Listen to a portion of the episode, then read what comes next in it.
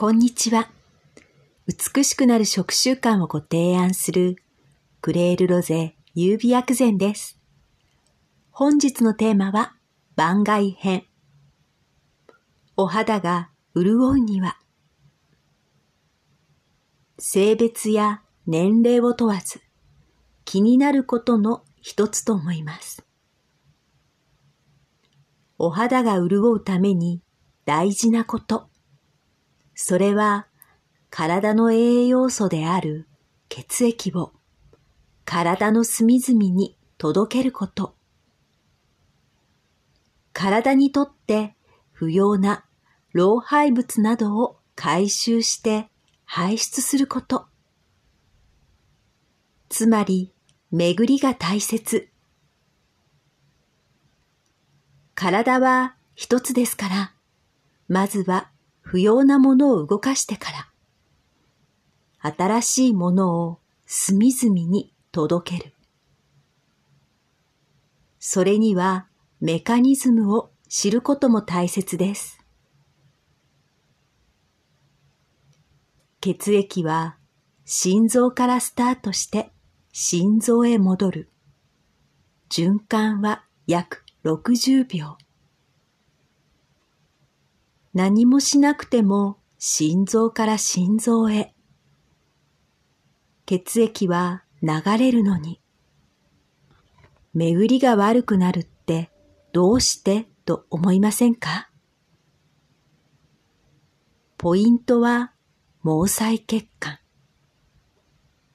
それは体の血管の約90%以上は毛細血管。あなたの体に大切な栄養素を届ける。血液の循環を簡単にお伝えすると、心臓から始まり、酸素と栄養素を運ぶ動脈。個々の細胞へ届ける毛細血管。二酸化炭素と老廃物の回収をする毛細血管。不要な老廃物などを運ぶ静脈。そして心臓に戻る。この一連の流れは約60秒。それが体の隅々までできていると、お肌が潤います。そうすることで肌がくすむ、肌の透明感が失われる、などと無縁にもなりますよ。体はチームワークですから。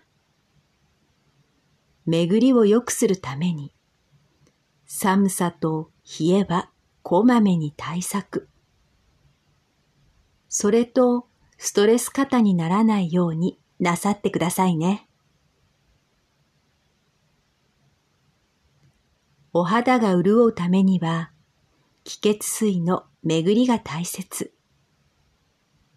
まずは、あなたの好きな香りのお茶をどうぞ。ポッドキャストでおすすめ食材をお茶にも使えるものから話題にしているのは、お茶なら誰でも手軽に始められるからです。過去のポッドキャスト。朝からロングブーツのファスナーが閉まらないことを話題にした回で、私はジャスミン茶葉とバラを合わせたお茶を一日飲んで変化を実感したことも話題にしました。このように簡単なことから始めることで変化が起こり始める。そしてお肌の潤いを実感されると思います。まずはあなたの心と体のバランスコントロールをするところから始めます。それにはあなたの好きな香りで、毛細血管活性化をなさってください。いつでもお風呂上がりのような血行で、お肌が潤い、ツヤツヤになりますよ。いろいろなことをやっても実感がない。効果を体感できない。と感じる場合は、決して間違いではないけれど、何かが影響しているもの。その何かは、あなたが、あれかなと思い当たるもの。まずは、その思い当たるものを軽減させることも大切です。